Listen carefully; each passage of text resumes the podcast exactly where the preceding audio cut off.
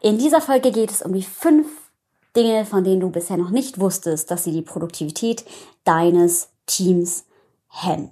Denn häufig treffe ich bei Führungskräften auf die Themen, ja, Zielsetzung, die muss doch genau stimmen und ich muss doch messen, dass Ziele erreicht werden. Und es ist auch wichtig und richtig.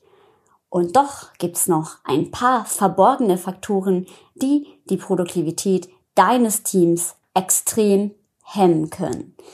Und genau um die geht's in dieser Folge. Ich freue mich auf deine neuen Erkenntnisse und viel Spaß beim Zuhören.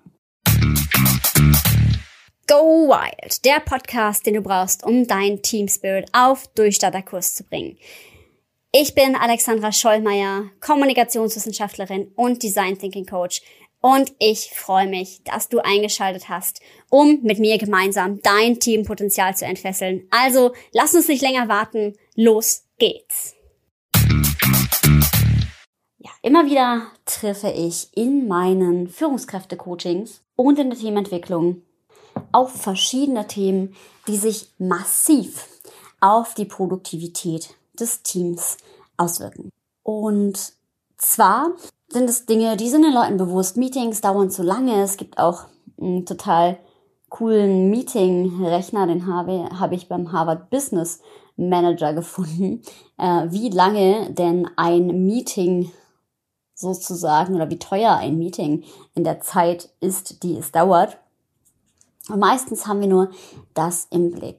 Und es ist auch super wichtig, denn ich erlebe es genauso oft, dass einfach Ziele nicht gut genug und konsequent genug verfolgt werden. Ja, also eine Kultur des, ja, eben zu undisziplinierten Ziele erreichens, weil Ziele nicht nachgehalten werden, weil Ziele nicht effektiv genug gesetzt werden. Auch das erlebe ich in Teams sehr häufig. Und doch gibt es ein paar Faktoren, die eher weicheren Faktoren auch gezielen. Ja, na klar, eine schlechte Kommunikation wissen wir bewusst. Klar hemmt das auch die Produktivität und es kostet auch enorm viel Geld, wenn die Kommunikation nicht stimmt. Also allein in Deutschland werden da ja Millionen beziehungsweise Milliarden von Euros jedes Jahr für eine schlechte Kommunikation in den Wind gepustet. Ähm, ich denke, das ist schon soweit ganz einleuchtend.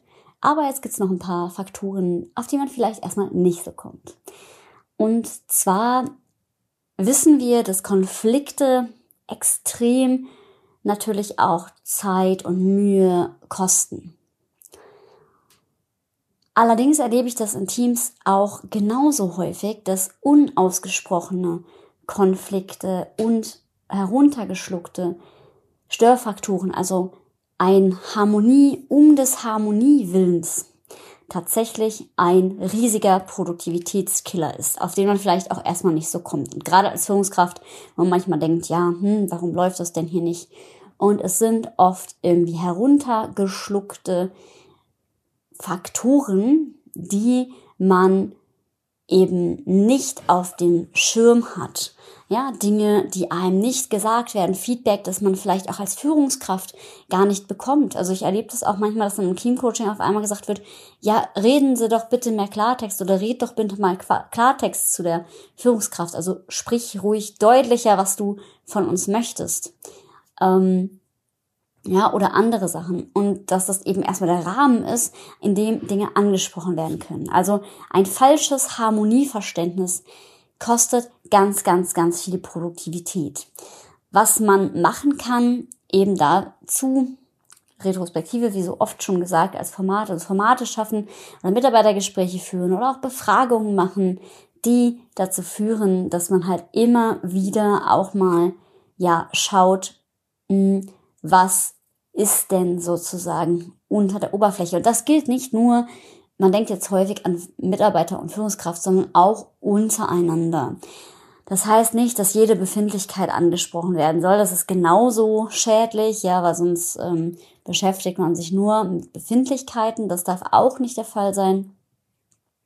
Gleichzeitig ist es wichtig, lösungsorientiert an eben bestimmte Störfaktoren ranzugehen und eine Kultur zu schaffen, in der man über Dinge spricht und stetig auch sich miteinander entwickelt und verbessert. Und dann bekommt man auch eine erhöhte Produktivität hin. Natürlich ist es am besten, wenn die Produktivität auch einem Sinn oder einer Vision dient. Ja, also ich habe viele Kunden, die dienen ja einem gesellschaftlichen Sinn. Ähm, und ich erlebe es genau deshalb ganz, ganz häufig, dass immer noch Mitarbeitende aufgrund ihrer fachlichen Qualifikation eingestellt werden. Und das ist ja auch gut und richtig. Und natürlich ist auch eine fachliche Expertise super wichtig. Häufig wird aber darüber hinaus überhaupt nicht darauf geachtet, ob sie, ob ihr Sinn, also das, was sie wirklich ähm, fasziniert, und ging es ja auch in der letzten Folge, dass eben, ja, der Purpose, also der Sinn, den das Unternehmen hat, dass der eben von allen mitgetragen wird oder dass, ähm, ja, man, wenn man diesen Sinnanspruch hat oder aber zumindest die Vision, also was wollen wir halt gemeinsam erreichen und kann das von allen getragen werden. Ich hatte das mal in einem Team, dass wir an der Mission gearbeitet haben. Also was ist eigentlich die Rolle und welche tragende Rolle unterstützt die Person in ihrem Unternehmen und die Person konnte es nicht beantworten und es war ein starkes Indiz dafür, dass die Person sich eben nicht identifiziert. Und diese Identifizierung ist tatsächlich das, was ganz, ganz hoch Produktivität ausmacht. Denn wenn ich mich nicht mit dem identifiziere, was ich dort tue, und das kann einmal sein dadurch, dass die Werte, die dort gelebt werden, übers Tun, dass die Kultur zu mir passt und ich eben genau mich dort so verwirklichen kann, wie ich das möchte. Oder eben, dass auch das Unternehmen etwas tut oder der Sinn und Zweck für das ähm, Unternehmen oder das Team in dem Unternehmen oder was auch immer steht, dass ich da extrem hinterstehe oder im Idealfall beides. Also dass das irgendwo auf mein, mein persönlichen Ideale, meinen persönlichen Ziele einzahlt. Und das ganz, ganz, ganz bewusst auch in der Auswahl schon genau so zu treffen, das erlebe ich auch immer noch sehr, sehr, sehr häufig und das auch wirklich in feinen Tönen zu haben, dass man nicht nur guckt, dass die Aufgabe der Person gefällt, sondern wirklich auch das, für das das Team steht und dass das wirklich passt und auch man das Gefühl hat, ja, die Person hat auch Bock, wirklich diese Vision mitzutragen und ein Stück zu begleiten. Ähm, dazu kommen wir auch, dass ein Faktor der Produktivität auf jeden Fall hemmt, ist, dass ich manchmal immer noch erlebe, dass Mitarbeitende zu wenig in der Erreichung ihrer eigenen Ziele unterstützt werden. Ähm, das heißt, ja, wenn mein Ziel, also wenn ich Angestellter bin, mein Ziel unterstützt wird in meinem beruflichen Weg, dann engagiere ich mich natürlich auch gerne immer noch mehr. Ähm, ist mittlerweile schon relativ veraltet. Ähm, das jetzt, ja, wahrscheinlich zu dem anderen auch recht naheliegend. Ähm, aber eine Sache, die vielleicht nochmal überraschend ist, die man nicht denkt, ist, dass auch Boni Produktivität hemmen können. Denn sie verschieben, wenn ich sozusagen nur für den Bonus eine bestimmte Tätigkeit mache oder der Bonus ein zusätzlicher Anreiz ist, dann verschiebt das die Wertschöpfungskette in dem Unternehmen, weil dann werde ich zum Beispiel, angenommen, ich habe das jetzt im Sales und ich habe ein Provisionsmodell, dann werde ich angehalten, ähm, immer wieder meine Arbeit A, über meine Grenzen vielleicht, aber auch, äh, dass ich dann einfach Abschlüsse mache und auf die Qualität wird nicht geachtet, mm, dass diese Art von Boni, also die dann ziemlich direkt gekoppelt ist an die ähm, Abschlussquote zum Beispiel oder auch die Frage, wie Boni ausgezahlt werden. Das Problem ist, was man damit schafft, ist eine Ellbogenmentalität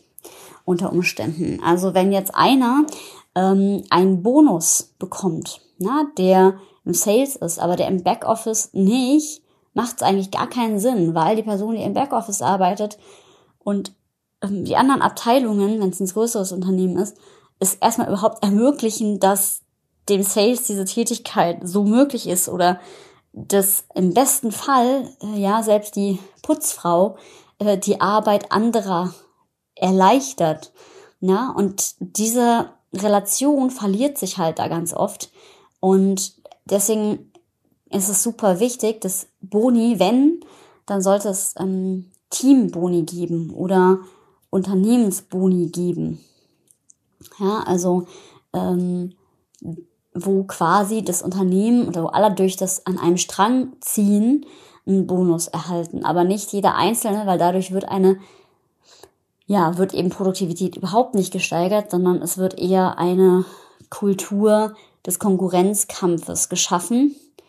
Und ähm, naja, wenn dann alle irgendwie an verschiedenen Strängen ziehen, dann ziehen sie auch nicht unbedingt in eine Richtung, unterstützen sich auch nicht gegenseitig. Also da wird dann ganz, ganz viel Power leider verpufft. Und dann gibt's noch eins, was ich auch immer mal wieder erlebe. Das ist der Faktor, dass Mitarbeitenden zu wenig zugetraut wird. Ähm, das häufig dadurch, dass Verantwortung an bestimmten Stellen für bestimmte Ver äh, Aufgaben nicht übergeben wird, dass dadurch dann eben auch Produktivität gehemmt wird, weil wir ja, die Verantwortung eben nicht abgeben, weil wir denken, ah ja, wir halten da lieber noch ähm, Kontrolle.